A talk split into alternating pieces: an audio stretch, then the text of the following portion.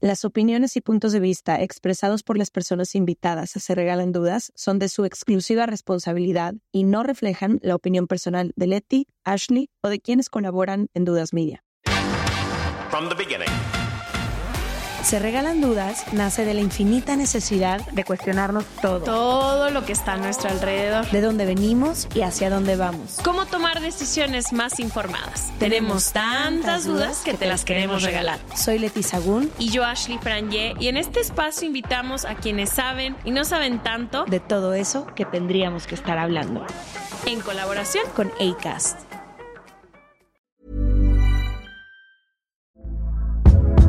Hey there, it's Michelle Norris. I'm host of a podcast called Your Mama's Kitchen. When I travel, I'm usually looking for a way to find a taste of home when I'm not at home. And one of the things I love to do when I am at home is entertain. And Airbnb allows me to do that. When I was in California recently, I rented a house that had a great kitchen. And when we were sitting around the table, we we're all thinking, we're in someone else's house. Someone could be in all of our homes as well.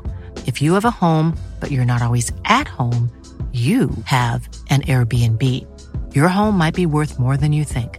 Find out how much at airbnb.com/slash host. One size fits all seemed like a good idea for clothes. Nice dress. Uh, it's a it's a t-shirt. Until you tried it on. Same goes for your health care. That's why United Healthcare offers a variety of flexible, budget friendly coverage for medical, vision, dental, and more. So, whether you're between jobs, coming off a parent's plan, or even missed open enrollment, you can find the plan that fits you best. Find out more about United Healthcare coverage at uh1.com. That's uh1.com. Les damos la bienvenida a otro martes de episodios en vivo de Se Regalan Dudas desde Bogotá, Colombia.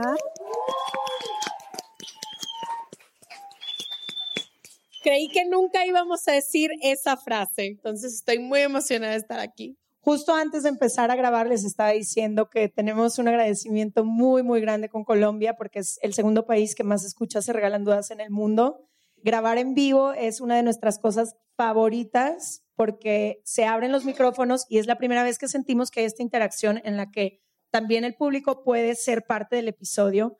Entonces, lo que van a escuchar se está grabando en vivo, por si escuchan ahí uno que otro detallito en el audio, es parte de. Y nuestra invitada del día, la primera que abre las sesiones en vivo, tengo el honor. la que tiene el honor es la doctora Paloma Carvajalino.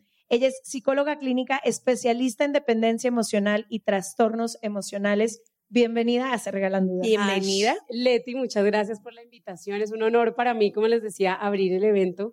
Y siendo la primera vez acá, más todavía y acompañada de ustedes, estoy de acuerdo con ustedes. En vivo siempre funciona mejor. Todo tiene una magia. fluye mejor, tiene una magia maravillosa estar en vivo. Me encanta y además el tema que vamos a hablar hoy es uno de los temas qué más nos piden y sobre todo creo que es el que más información en los últimos años ha habido, lo cual a veces lleva a la desinformación de un millón de cosas. Entonces, creo que nuestra comunidad va a agradecer muchísimo el que hablemos de este tema, que es la dependencia emocional y la manipulación, porque creo que a todos nos puede servir aprender esto. Totalmente. Yo creo que no hay una persona que no haya pasado por una situación similar. Yo siempre les digo a mis pacientes que nosotros alguna vez hemos sido los tóxicos y también han sido tóxicos con nosotros y hemos estado en relaciones similares. Entonces aquí no hay culpables de yo no he sido, a mí me las han hecho todas, yo creo que todos hemos estado eh, y todos digamos que nos movemos en ese, en ese mundo. Y participamos, activa o pasivamente participamos en estas nos encanta, porque no nos digamos mentiras, nos encanta ese tóxico, como le decimos nosotros coloquialmente, es el que más nos gusta. Entonces, aprender un poquito a saber cómo reconocer. O el que más nos gusta, va. Ahí te voy a agregar espero, el va. Espero, espero, espero. Con la esperanza que después de, este episodio sea el que más nos gusta, va.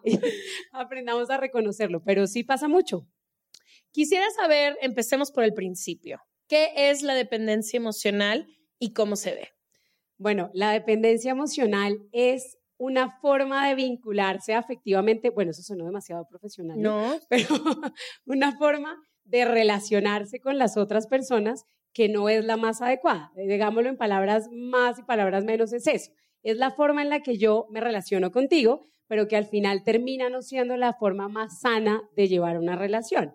y que puede tener cosas puntuales como la necesidad o mi idea, mi creencia de que tú puedes ser la única persona o que tú vas a ser la única persona capaz de darme seguridad, estabilidad, placer, entonces me aferro a esa situación. Y para no adelantarme, dejo hasta ahí la explicación. Ya, porque creo que ahí está el elixir de la felicidad. Exactamente, porque creo que más allá del elixir es como que tú eres la persona, mi lugar seguro. Tú eres Mm. esa persona que me va a brindar todo lo que yo necesito para poder estar bien y para sentirme seguro. Acuérdense que los seres humanos lo que más buscamos es certeza y seguridad en donde estemos. Sí. No nos gusta el principio de incertidumbre. Porque alguien se empieza a vincular con, ¿solo sucede con las parejas románticas o también No. con todo el mundo? No, no, no, no, no. Esa es el primer, la primera creencia y yo creo que es porque, claro, se ha vuelto popular hablar de relaciones tóxicas, se ha vuelto muy popular hablar de dependencia emocional en la pareja, pero nosotros tenemos mamás que pueden tener una dependencia emocional o hijos que pueden ser dependientes emocionalmente, puede ser de una amiga, puede ser incluso de un lugar de trabajo, entonces no es únicamente y exclusivamente para las relaciones de pareja. Y esto viene desde que somos muy pequeñitos en la forma en la que nosotros generamos los vínculos afectivos con nuestros cuidadores primarios. En palabras normales, lo que estoy diciendo es, es la forma en la que yo aprendo a relacionarme con otra persona. Y eso Mm. viene desde muy chiquitito. Viene de la forma en la que yo me relacioné con mi mamá, con mi papá, con mi abuelo, si fue mi cuidador principal. Y eso empiezo a reproducirlo a lo largo de la vida y por eso el patrón, digamos que se mantiene con cualquier relación que tengamos. Es la forma en que aprendo a recibir amor, ¿no? Entonces, si yo entiendo que cuando yo le resuelvo la vida a quienes están alrededor mío, soy amada, o cuando yo me quedo callada y no molesto y no soy un estorbo para nadie, soy amada, o si yo aprendo que cuando yo bailo y la gente se ríe y soy, soy celebrada, ahí soy amada. Exacto. Como que eso se va guardando y no nos damos cuenta, pero llega la edad adulta y una de las cosas que yo he aprendido es que luego creemos que la pareja que nos encontramos en la vida nos salió en la tómbola, ¿no? De, Sí, sí. ay, no sé qué pasó, pero me lo encontré, sin darnos cuenta que en realidad estamos recreando esta, mis- esta misma dinámica, por así decirlo, que vivimos en, en la es. infancia. Pero además muchas veces nos damos cuenta en la edad adulta que la- los problemas, por desear, por dar un ejemplo, que tenemos, por ejemplo, con mi pareja, son los mismos problemas que suelo tener con mi mamá, con mis amigas, con el jefe. Entonces, si empezamos a analizarlo, nos damos cuenta que es la forma en la que me relaciono con la otra persona. Y como dices tú, no fue que me salió, en- me salió en la lotería, abrí el cereal y me salió ahí. No, es que lo escogemos de esa manera o nos sentimos atraídos a ese tipo de personas porque se vinculan o porque nos van a ofrecer lo que nosotros estamos buscando en términos afectivos, lo que necesitamos de lo que aprendimos, como bien lo dijiste. Sí, el común denominador de todas esas historias soy yo. Está justamente, hoy, hoy justamente estábamos con mi equipo de trabajo, que por acá está mi directora comercial, y estaba, les mandé una frase, y la frase justamente era eso, y era, el problema no es el novio o la novia, el problema no es la amiga o el amigo, el problema no es el jefe, el problema está en ti. Cuando yo repito patrones, o sea, el problema está en mí. Y nos hemos acostumbrado a que cuando decimos es que el problema soy yo, lo vemos como algo malo. No, eso debería decir, oye, sí, yo debería como trabajar en eso que me está, que estoy viendo que repito, y no como un señalamiento o una crítica o un juicio, sino pongamos en el spotlight la situación para poderlas manejar. Y si esto lo aprendí en mi casa, ¿no? Si me estás diciendo que si yo me suelo relacionar con dependencia emocional y eso lo aprendí en mi casa, pues no, no es tanto, no que sea, no sea tu culpa, pero no tuviste control de la casa en la que naciste y de la forma en la que te quisieron tus papás y demás. Entonces, ¿cómo es que una persona, no sé, un niño, pasa de esa dependencia emocional en su casa ahora en una relación de adultos, en un trabajo? O sea, quisiera saber cómo se experimenta en ambos lados, o sea, cómo lo sientes de niño y cómo lo sentirías ahora de adulto. Bueno, de niño simplemente pasa. Como tú bien lo dijiste, de niño simplemente ocurre. Yo aprendí que la forma de dar amor a mi, de mi papá era, no sé, llegando a la casa y gritándonos a todos, pero no faltaba la comida en la casa, no, no sé, no me cortaban la luz en la casa, tenía el mejor colegio, lo que ustedes quieran. esa fue la forma en la que yo aprendí. ¿Qué hago como niño? Repito. Entonces, lo único que hago como niño es, pues, si eso hace mi mamá y si eso hace mi papá, supongo que esa es la forma aceptada y correcta de relacionarme con otros. Y como lo asumo de esa manera, repito ese comportamiento a futuro en el adulto. ¿Qué pasa? Como adulto no me voy a dar cuenta, a menos de que se vuelva demasiado evidente, que tengo ese patrón de comportamiento, o a menos de que pase algo y tú digas, esto ya me había pasado en una relación anterior, en algún momento me había ocurrido, esto yo ya lo viví y como que esto es un patrón que estoy repitiendo. Entonces ahí es cuando de adulto lo notas y ahí es cuando llegan a mi consulta a decirme, creo que tengo un problema de dependencia emocional, no sé cómo manejar. Pero el adulto no es consciente porque el vínculo afectivo no lo construimos de manera consciente. El vínculo afectivo simplemente se da. Y porque yo ahí siento que además de pareja, lo que, por lo menos lo que a mí me pasó muchísimos años, es que nos han enseñado a apuntar el dedo para señalar al culpable de todas mis desgracias, que generalmente creemos que es la pareja. Y no nada más al culpable de todas mis desgracias, al responsable de mi felicidad podríamos hacer una lista eterna de todas las cosas que le faltan, que no hace bien, que yo sé que todas las personas que están aquí ahorita lo tienen claro, así. Es esa lista de reclamos que hacemos una y otra Porque además lo malo es lo que más nos gusta señalar, los buenos nos cuesta más. Nosotros somos perfectos sacando la lista de todo lo malo. De que mira, te quiero contar. Sí, sí, sí. Mira, eso es lo que quiero que por favor me cambies. Pero mi, mi pregunta es, y esto me acaba de pasar hace dos semanas, ¿eh? Yo ya entendí que no puedo responsabilizar a la persona de enfrente de mi felicidad. Sí. Ya entendí que quiero cosechar una vida que esté tan plena que yo no le tenga que cargar toda la responsabilidad a mi pareja, de cumplir con todas las cosas que a mí me faltan, que yo tengo que hacerme cargo de eso para poder relacionarme. Pero me pasó que creo que estoy cayendo, no sé si es la completa independencia emocional.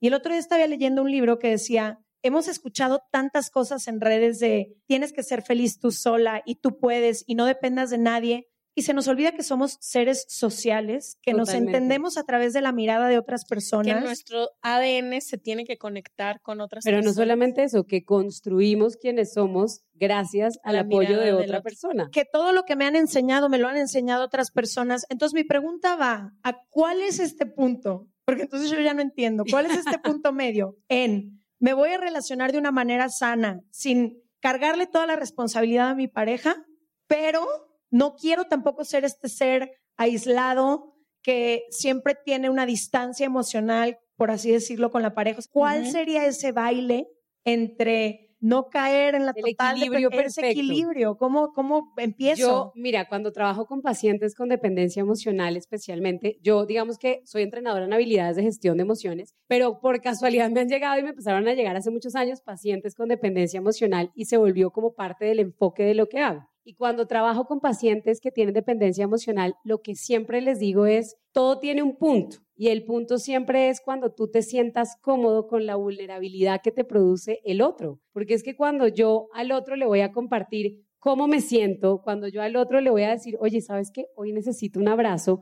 o te quiero contar este problema y me siento contenida y me siento cómoda en mi vulnerabilidad, ese es el punto donde has logrado el equilibrio perfecto para poder vivir entre una y la otra. Porque yo estoy de acuerdo contigo, estamos en un lugar en donde entonces ahora está mal que tú necesites al otro en términos de, pues necesito porque quiero que me des un abrazo y me parece rico que me des un abrazo. O necesitamos de todos ustedes que están acá para que esto realmente se nutra, por ejemplo. Y ya ahora se volvió una situación donde no, ya no podemos hablar de necesidad. Red flag. Esto ya es, ahí estás en una dependencia y tampoco nos vayamos a los extremos. No todo es dependencia, por favor. No todo es un apego ansioso. No todo es un ghosting. Simplemente es entender ese punto donde tú te sientes cómodo con esa vulnerabilidad que representa el convivir y el vivir en, sociedad. Porque para yo poder relacionarme con el otro, me tengo que volver vulnerable en algún punto. No es que necesite del otro como necesidad, yo. aquí están haciendo cortocircuito. Yo nomás hice un ojo hacia la derecha, no hice nada, ni me moví de mi lugar, yo nomás.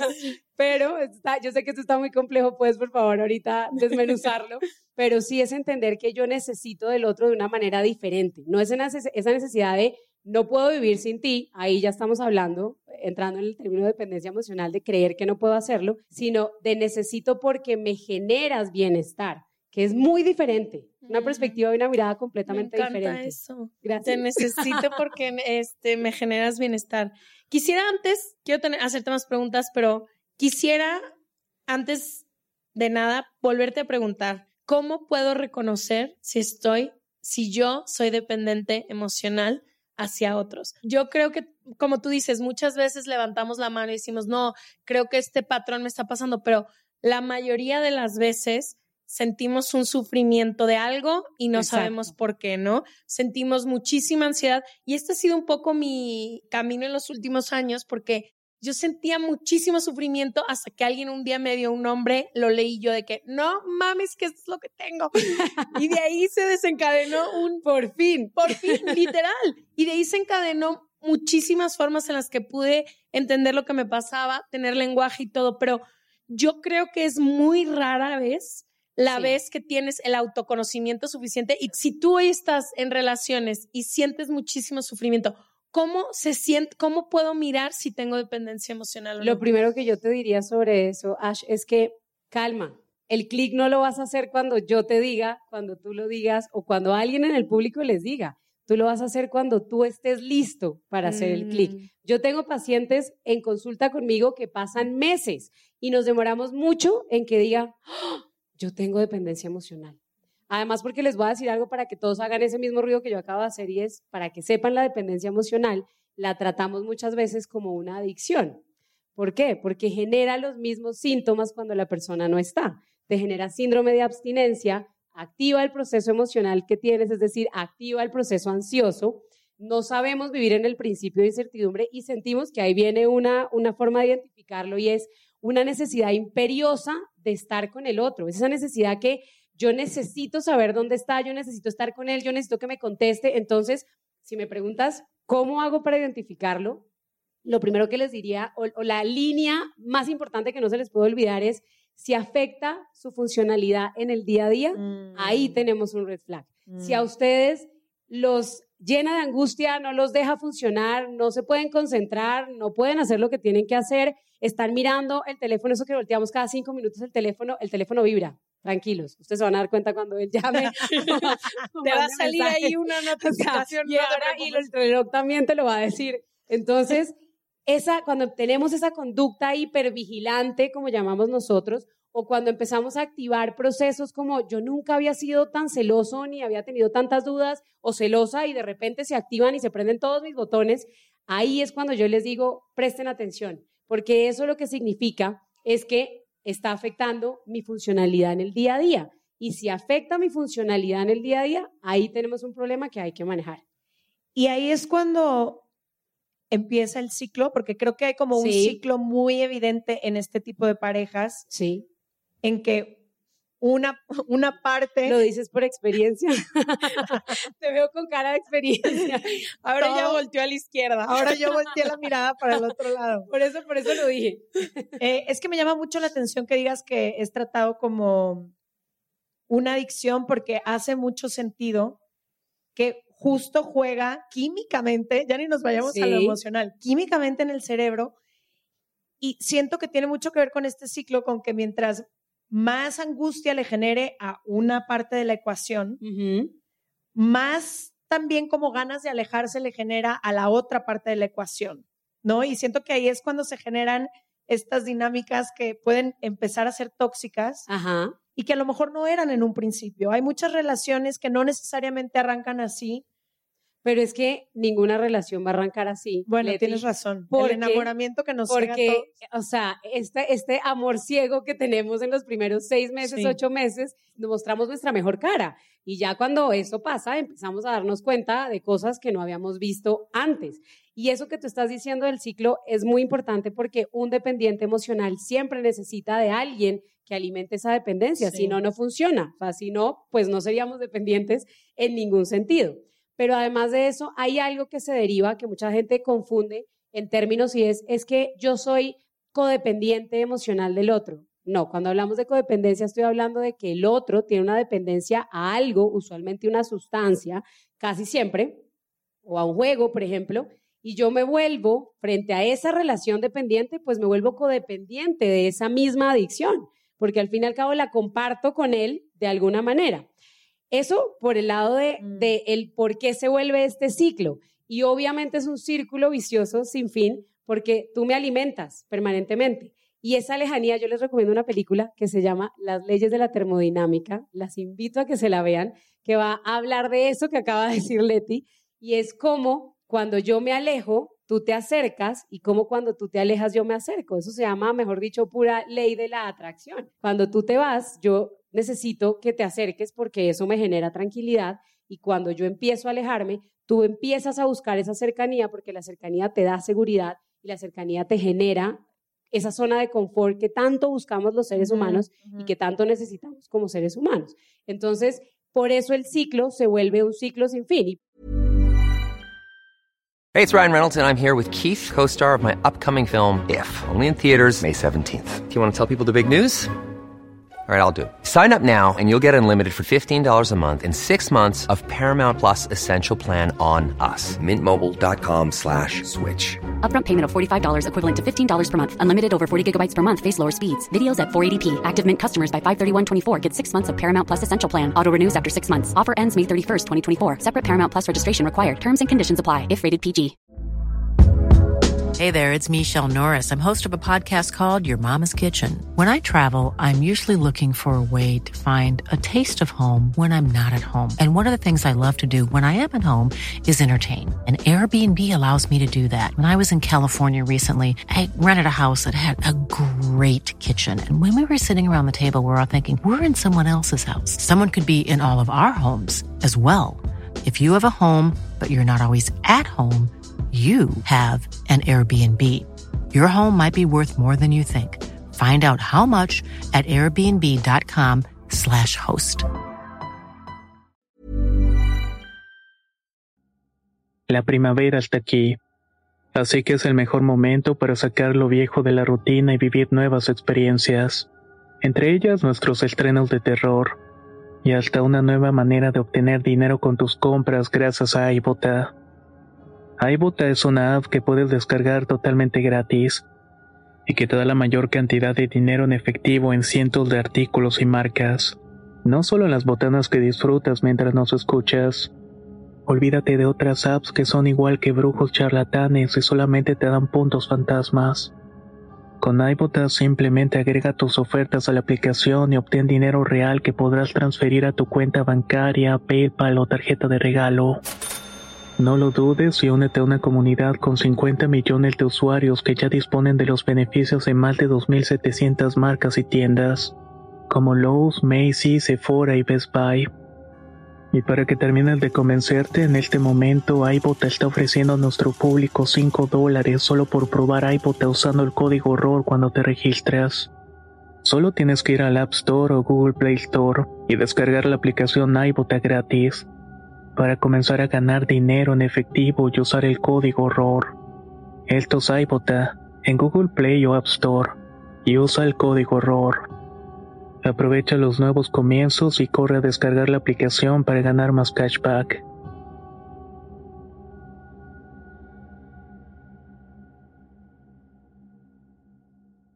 ¿Y por qué elegimos este tipo de relaciones? Tú me dices que esto es un, ci- un círculo en el que yo sufro, yo subo, tú bajas, nosotros bajamos. O sea, si es así, ¿por qué? Sí, no es un, no es un viaje placentero. No, no, no, en lo más mínimo. No es un viaje placentero y después de esto te voy a preguntar qué onda con la otra parte, pero ¿por qué como seres humanos decidimos escoger relaciones que no nos hacen bien? porque no somos conscientes de lo que estamos decidiendo. La pregunta es simple, porque no tenemos la conciencia de saber que tenemos un patrón y que hay que romper con ese patrón. Usualmente nosotros sentimos que elegimos a la persona, pero realmente químicamente nos predisponemos para elegir cierto tipo de personas o estamos predispuestos o digamos que programados para cierto tipo de personas que nos llaman la atención. Es como esas personas que dicen, ay, a mí siempre me gusta el necio. ¿Qué hago? A mí siempre me gusta el que no hace caso, el que no trabaja, el desordenado. Como les digo yo, a ustedes les encanta rehabilitar gamines en muchos momentos. Centro de Rehabilitación Sagún presente. Exacto. No, tú Les eres fascina más como, rehabilitarlos. tú eres Yo- más yo como más- un centro de adopción. Sí, yo soy más como tú, no encuentras un lugar y alguien no que- tienes familia. no tienes quien te aplauda y que tú te tienes lo que tú tienes lo que yo le digo a mis pacientes que se llama la necesidad de ser necesitadas. A Sí. ti te gusta que te necesiten. Pero la mayoría de mis pacientes es que no, tienen alma de rehabilitadoras de gamines, entonces es terrible, porque eh, el proceso es gravísimo, porque siempre se encuentran con la misma persona. Sí. Entonces, cuando pasa eso es simplemente porque no tenemos la conciencia de lo que nos está pasando. O sea, yo no soy consciente de que esta persona es igual a la anterior. Y cuando tú vas a terapia y empiezas a hablar con la persona, yo casi siempre me voy a, la- a lo más atrás, me refiero a hermanos, eh, si es una mujer, por ejemplo, me refiero con un novio o una novia en este caso, pues me voy atrás. Entonces, la mamá, la hermana, oye, ¿y en qué se parecía? ¿Tiene rasgos similares? Y cuando empiezan a verlo, me mira con cara de, no te voy a decir que es verdad porque, porque es verdad, pero es igualito. Porque claro, empezamos a reproducir los patrones y a buscarlos porque es lo que conocemos. Ahora, también puede pasar una cosa que es el otro extremo, que es cuando yo digo, ni por nada del mundo voy a buscar a alguien como mi papá. Y entonces me voy al otro extremo completamente contrario, pero ahí tampoco me voy a sentir bien, porque resulta que la única forma que yo tengo y que aprendí es la que vi de esa persona. Entonces, inevitablemente la voy a buscar. Eso se trabaja con Sí, autoconocimiento. estás como polarizada. Justo ahorita que dices de la familiaridad, estaba viendo un término que tú usas mucho que se llama efecto de mera exposición. ¿No lo puedes explicar? Porque estaba la semana pasada hablando con una amiga que está en una relación muy sana, muy bonita, de mucho respeto, donde la ven plenamente, em, ella estaba muy feliz y últimamente se encuentra buscando cualquier cosa para sabotear esa relación ella misma, ¿no? Y como que nos dimos cuenta de lo que está pasando y creo que tiene que ver con, con eso que tú explicas en el efecto. Bueno, yo creo que más que eso, ya les explico qué es eso, pero más que eso es que nosotros no podemos vivir pensando que las cosas pueden ir bien. A nosotros nos encanta el caos. O sea, nos fascina el, el, el conflicto. Si por alguna razón esto está saliendo, por ejemplo, divinamente bien, decimos que está fallando. Debe haber algo que esté saliendo mal porque es que no todo puede ser perfecto. Nos han enseñado que lo perfecto es enemigo de lo bueno y pues hay relaciones, ninguna relación es perfecta, aclaro, ninguna, todas tienen problemas, todas tienen cosas que resolver, pero hay unas que funcionan más que otras y está perfecto. Ahora, el efecto de mera exposición o como lo llamamos nosotros el principio de familiaridad es justamente eso, es cuando yo al contactarme o al frecuentar mucho a una persona o al estar mucho rodeada de esa persona, empiezo a cogerle cariño, como diríamos, o a tenerle afecto, o empieza a gustarme más de lo normal la persona, y no me refiero a un gusto de atracción física, sino digo, bueno, esta persona es como agradable, me cae bien, qué buena gente es, y empiezo a construir esa, como esa idea de fascinación frente a esa persona, y ahí viene la famosa idealización que muchas veces tenemos por la persona como tal.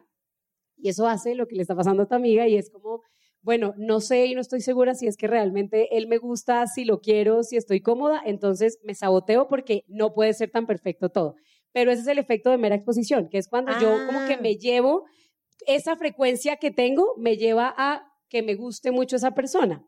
Por ejemplo, ustedes que trabajan juntas o yo que trabajo también con mi mejor amiga, es como ese, pues ya me caes muy bien, te quiero mucho porque ya, pues a ver, Porque convivimos estamos aquí. 24/7 Ya. y ya llevamos un montón de tiempo y empiezo a generar esa relación y ese vínculo que muchas veces lo que entra, como te digo, la duda es, bueno, ¿y realmente sí me, sí me caerá bien esta persona en serio? ¿O es simplemente porque estoy acostumbrado a ella con mucha frecuencia o a él? Que pasa mucho como con los amigos de la infancia, ¿no? mucho. Que no, pues tenemos 35 años siendo amigos, mis papás conocen a los tuyos, pero realmente, así que digamos, grandes amigos, Ya. congeniamos, te siento confianza, pues no tanto a lo Ya. mejor. Totalmente, porque nos acostumbramos a la, esa es la famosa costumbre de la persona y entonces me gustas porque estoy familiarizado contigo. Ya. Así de sencillo. No, yo más bien, a lo mejor entendí mal entonces el principio, porque eso me desviaría. Más bien, lo que yo le estaba tratando de explicar a esta amiga es, después de mucho tiempo nos dimos cuenta,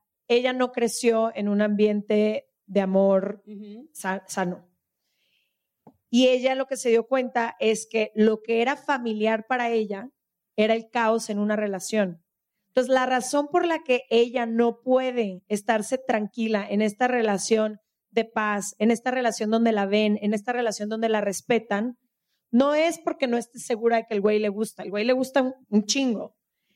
Es más Traducción bien. a los colombianos le gusta mucho. Mucho. Ah, me gusta mucho. un chorro, que tampoco es palabra que aquí. un chorro. Eh, más bien, lo que ella se está dando cuenta es que para ella lo familiar es lo caótico. Claro. Para ella lo familiar es el pleito, para ella lo familiar. Entonces, ella inconscientemente estaba buscando en su relación. Total. Entonces, el trabajo que, que nos acabamos de dar cuenta la semana pasada que a ella ahora le toca hacer es acostumbrarse a vivir en una relación sana. Y es muy difícil. Desaprender un chorro de cosas. Sí, es muy difícil porque justamente lo que acabamos de, de, lo que acabas de decir es, es la necesidad que tenemos nosotros de generar en esa relación de pareja especialmente, pero puede ser de amigos o en un contexto que para nosotros sea importante, replicar esa relación que nosotros veíamos y que nosotros teníamos usualmente. Y por eso muchos de nosotros no, no nos cuesta mucho y decimos cosas como, de esto de bueno, no, esto tan bueno no dan tanto. Y eso lo que significa es que, pero esta perfección está como muy rara. En cualquier momento esto se va de a volver que estoy un caos. alerta porque por ahorita va a venir algo. Sí, sí, sí, llega el terremoto en cualquier momento. Y eso es parte del caos al que nos han enseñado en muchas relaciones, pero también creo que es producto de la insistencia que han hecho en que las relaciones sanas tienen que ser relaciones planas, relaciones donde no hay conflictos, relaciones donde todo es perfecto, donde no hay diferencias, donde nos llevamos divinamente bien. Y yo les digo, y creo que todos sabemos acá que eso no existe. Ahora, las relaciones normales es cuando yo me siento respetado, me siento amado, me siento valorado, cuando puedo comunicarme con la otra persona y que mi punto de vista y el de la otra persona sea tenido en cuenta cuando desarrollo empatía y cuando pienso yo, no hablo de los sueños románticos así de pareja, sino cuando nuestras metas y proyectos están alineadas, sin que eso me quite mi independencia y mi individualidad, yo puedo crecer y tú también. Pero hay que romper ese, esa idea de creer que las relaciones sanas son las relaciones que son perfectas y en las que no hay caos, porque el caos siempre existe, solo que hay que saberlo, hay que saber nivelar esa intensidad de caos que tenemos en las relaciones.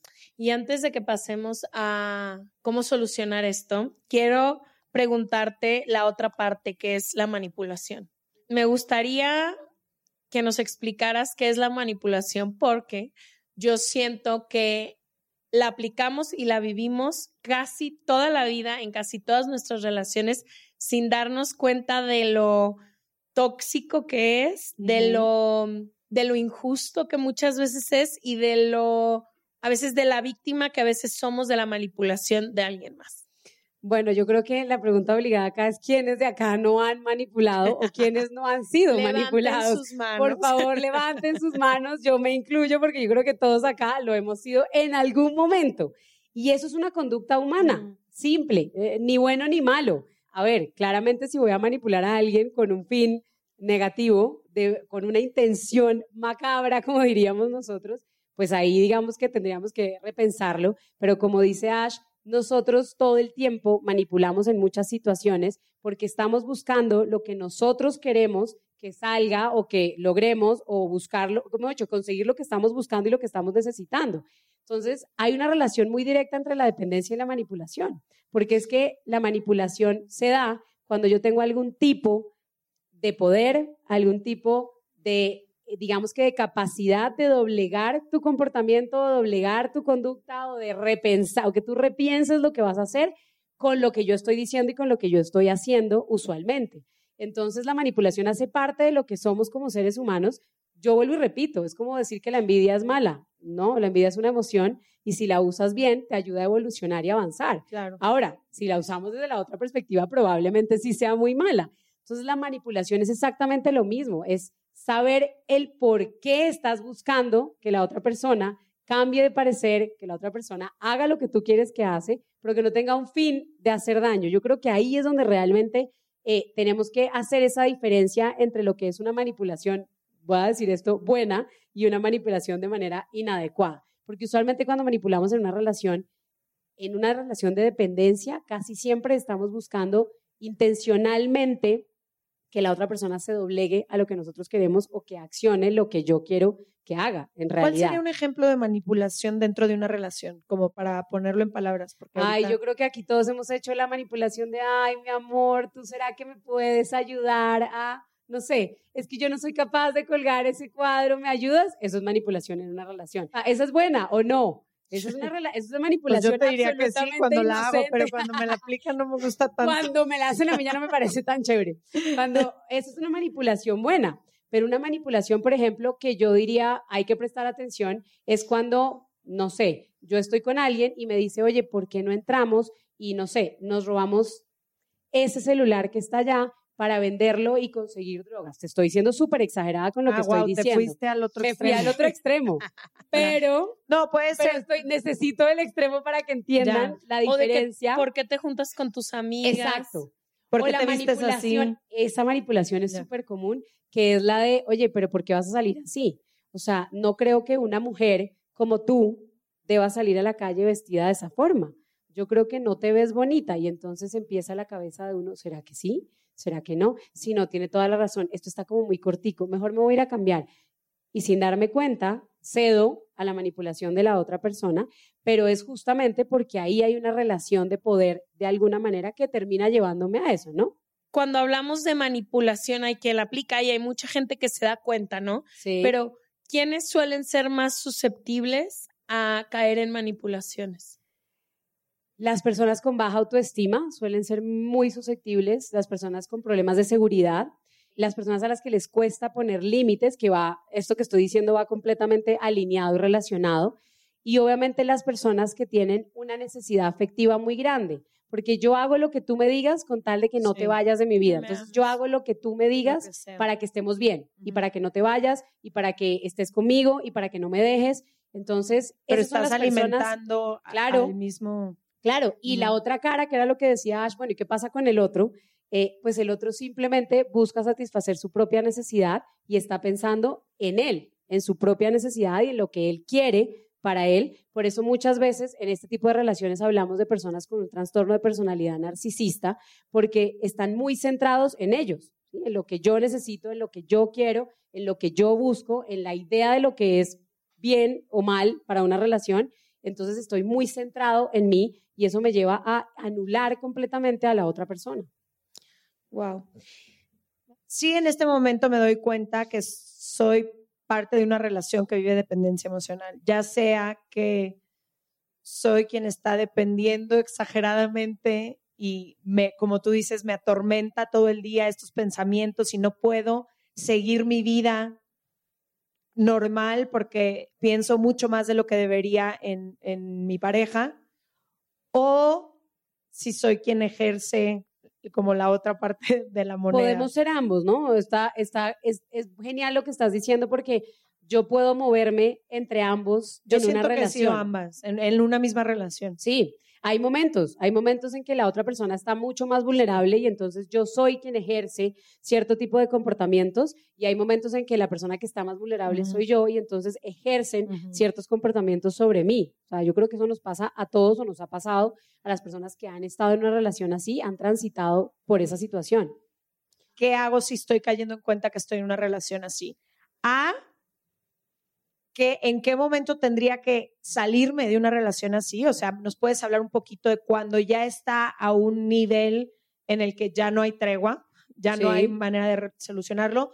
O si estoy dentro de una relación así que quisiera conservar o que quisiera esforzarme o que quisiera, ¿qué es lo que puedo hacer si ya detecto que estoy en esa dinámica y no quiero, no quiero estar manipulando, no quiero sentir que dependo, no quiero que los pensamientos de mi pareja me atormenten 24/7, porque cuánta, quienes hemos estado en relaciones así, cuánto de tu tiempo, tu energía y tus recursos se va Toda. a algo? Toda. Todo el día estás pensando en eso.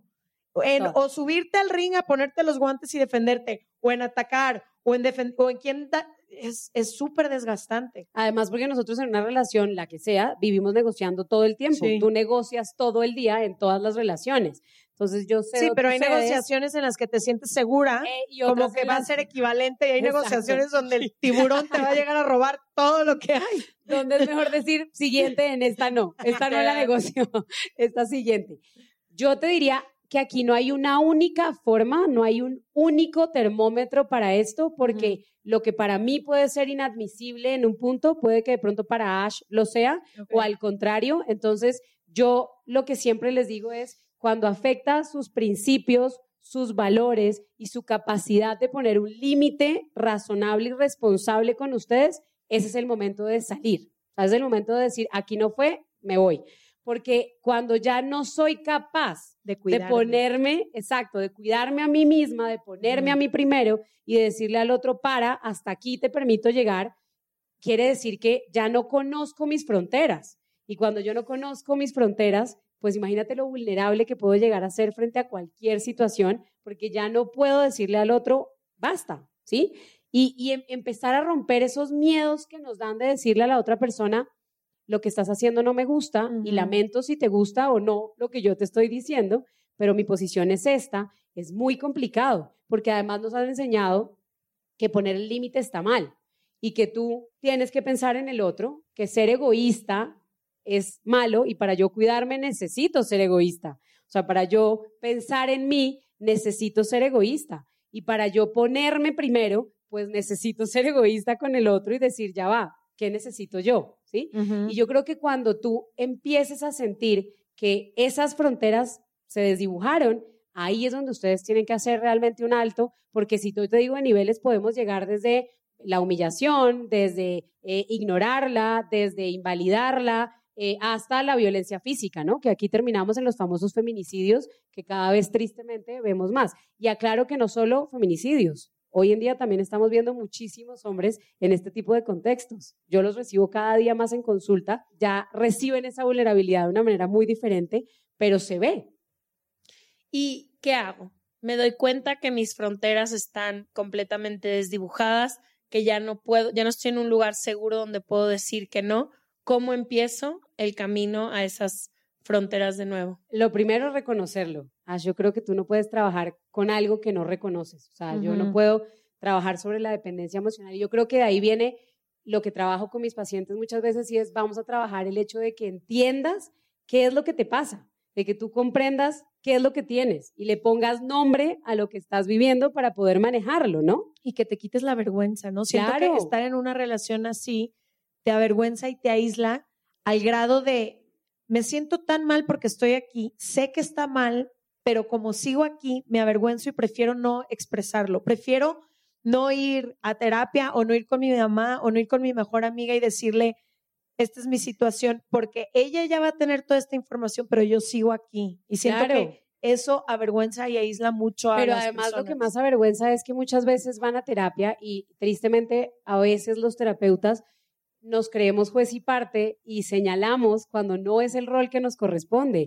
Yo, como siempre les explico a los pacientes, yo soy tu bastón, ¿sí? Y tu bastón es que viniste a apoyarte en mí, yo voy a acompañar tu camino, a guiarlo y hacerlo más llevadero, pero no voy a decidir por ti ni te voy a decir qué hacer en tu relación, ni si sigues en la relación, voy a, enjuiciarte y a señalarte y a juzgarte. Y por eso le tienen tanto miedo a veces las personas que tienen este tipo de, de situaciones el ir a terapia. Claro, ni contarlas porque es cómo voy a decir esto si no me voy a separar. No me siento capaz de hacerlo todavía.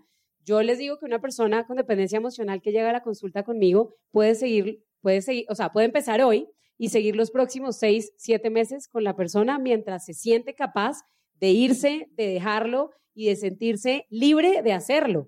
Y yo como terapeuta tengo que entender que eso es algo que debo, que debo respetar, que es su ritmo, como tal. Entonces, yo creo que una es reconocerlo, volviendo a lo que estaba preguntando Ashes, uno lo tengo que reconocer y lo otro es, puedo apoyarme en mi red de apoyo. Y cuando yo les digo la red de apoyo es la que sea, su mejor amiga, el terapeuta, eh, alguien de mi trabajo, alguien con el que yo me sienta en confianza de contarle y decirle me está pasando esto y de levantar la mano y decir necesito pedir ayuda. Y obviamente lo que más recomiendo es si pueden, quienes puedan asistir a terapia porque romper con los patrones de dependencia emocional es un trabajo que toma tiempo y es como tú lo decías, desaprender. Yo tengo que dejar de repetir o dejar de comportarme de la forma que lo he hecho toda la vida. ¿Sí? O sea, tengo que dejar de relacionarme. La única estructura que conozco. Claro, lo único que tú sabes como algo seguro. Es como, me voy a, a lo exagerado, pero es como cuando tú estás en una relación donde tu papá fue una persona que fue maltratadora con tu mamá, por ejemplo, y te acostumbraste a ver eso en una relación. Y cuando tú sales, buscas eso en una pareja y es lo que tú sientes que es correcto en la relación. Entonces, empezar a romper con esos patrones para quienes lo estén viviendo, para quienes lo están pensando, sí quisiera que se quedaran con el hecho de entender que eso toma tiempo, que eso es de meses, que eso es de conciencia, que es de trabajo y es de tener mucho amor y mucho respeto por tu proceso, porque a todos nos puede pasar y todos podemos estar en ese grado de vulnerabilidad. Y también creo que el aprender que puede haber una forma mucho más sana de relacionarnos, que hay amores que no te desdibujan tus fronteras y que si no creciste en un lugar en donde puedes em, donde viste eso se puede aprender y puedes tomar nuevos ejemplos y demás. Eh, entonces, Nuevas referencias, no puedes observar parejas que quizá te guste, cómo llevan la relación y bueno, no crecí con esto, pero ahora lo observo y es algo que quizá... Pero sin idealizar. Es súper importante que rompamos la idealización que muchas veces vemos en otras parejas, ¿no? Vemos parejas a veces en las redes sociales, que yo siempre digo, nosotras que trabajamos mucho con eso, pues vemos cosas buenas, cosas malas, eh, contenido de cada cosa y a veces idealizamos mucho. y, cuando nos damos cuenta, pues la vida real no es eso, ¿no? Nosotros compartimos en redes sociales el 10, 15% de la vida real y por fuera pasan una cantidad de cosas. O sea, por ejemplo, en mi caso, yo soy una psicóloga que está viviendo el proceso de duelo de su papá que falleció en diciembre y para la gente ha sido como, ah, tú también estás triste, a ti también te pasa, tú también necesitas ayuda. Y yo sí, yo también voy a mi psicólogo, necesito apoyarme en alguien. Sí. Entonces yo creo que es entender que no es idealizarlo, es buscar referentes, saber que se puede trabajar después de que existe la posibilidad de que lo trabaje, que va a requerir gran esfuerzo de parte mía, mucho autoconocimiento y, como les digo, mucho amor y mucho respeto por tu propio proceso. Sí, y lo único que también quiero decir con esta conversación que tuve con, la amiga que les contaba es que también una cosa que yo le dije es que yo creo que las relaciones saludables y las relaciones que se sostienen con el paso del tiempo tienen muy poquita prensa. Mucha. O sea, hemos crecido viendo películas dramatiquísimas, canciones de amor romántico que nos invitan a destrozarnos el uno al otro, para luego amarnos. Para luego regresar a amarnos con el alma gemela. Y si, la disculpa no es bajo la lluvia, en la mitad de la nada, corriendo, no fue suficiente. No fue suficiente. y las pocas relaciones que yo conozco, que veo algo que me gustaría tener en mi vida, no son relaciones ruidosas, no son relaciones de sube y bajas, no son relaciones que provoquen no sé, inestabilidad en una parte y en la otra. Y entonces mucho de lo que le trataba de compartir a esta amiga es, no te dejes apantallar por lo que no es. Siento que nos enfocamos mucho en la forma de las relaciones, en, en cosas que no importan y muchas veces no estamos viendo qué hay de fondo pero además queremos comparar las relaciones. Mi relación puede ser una relación muy diferente a la tuya, a la de cualquiera de las que esté acá con nosotros en el público hoy, porque las relaciones no tienen una única manera. Somos seres únicos, por ende nuestras relaciones son únicas. Puede que mi lenguaje o mi dinámica de comunicación con mi pareja sea a través, no sé, de los detalles y del de la de otra persona sea a través de los actos de servicio, por ejemplo. Y entonces, si me voy a comparar con esa relación, pues obviamente que, siempre o no me aman o no soy valorado o yo estoy dando de más y la otra persona no está dando nada. Entonces, recomendación principal, mantengan sus relaciones lo más ajenas del ojo público que se pueda y me refiero, eviten terceros, sean quienes sean, eh, en las relaciones de ustedes y de ustedes únicamente. Eso no quiere decir que no puedan pedir ayuda. Claro que sí, hay que pedirla cuando se necesita o cuando haya que mediar, pero mantenerla entre nosotros me permite digamos que procurar el bienestar y el cuidado de esa única dinámica que tenemos nosotros como individuos, porque somos diferentes y como personas diferentes pues nuestras relaciones van a ser diferentes, es inevitable. Y solo quiero decir eso, que creo que hay millones de formas de aprender a amar y espero que este episodio les haya traído guías sobre eso. Gracias, Paloma, por haber venido. Gracias a toda la gente hermosa de Bogotá que está aquí. Vamos a estar haciendo también episodios en vivo en Ciudad de México. Pueden encontrar cómo venir a vernos en serregalandudas.com diagonal boletos y les dejamos toda la info de Paloma en el newsletter en serregalandudas.com diagonal suscríbete. Gracias a ti que nos escuchas en tu casa. Las preguntas y respuestas del público salen en el jueves de Leti Ash de esta semana. Gracias, Paloma. Esta es tu casa. Vuelve las veces que quieras. Te queremos mucho. Gracias. Por favor, a ustedes por la invitación y no me digas Small details are big surfaces. Tight corners or odd shapes. Flat, rounded, textured, or tall. Whatever your next project, there's a spray paint pattern that's just right. Because Rust new Custom Spray 5 in 1 gives you control with five different spray patterns. So you can tackle nooks, crannies, edges, and curves without worrying about drips, runs, uneven coverage, or anything else. Custom Spray 5 in 1. Only from Rust Planning for your next trip? Elevate your travel style with Quince. Quince has all the jet setting essentials you'll want for your next getaway, like European linen, premium luggage options, buttery soft Italian leather bags, and so much more. And is all priced at 50 to 80% less than similar brands. Plus, Quince only works with factories that use safe and ethical manufacturing practices. Pack your bags with high-quality essentials you'll be wearing for vacations to come with Quince. Go to quince.com slash pack for free shipping and 365-day returns. Eso que entonces después quién me aguanta. Vuelve, vuelve. Gracias.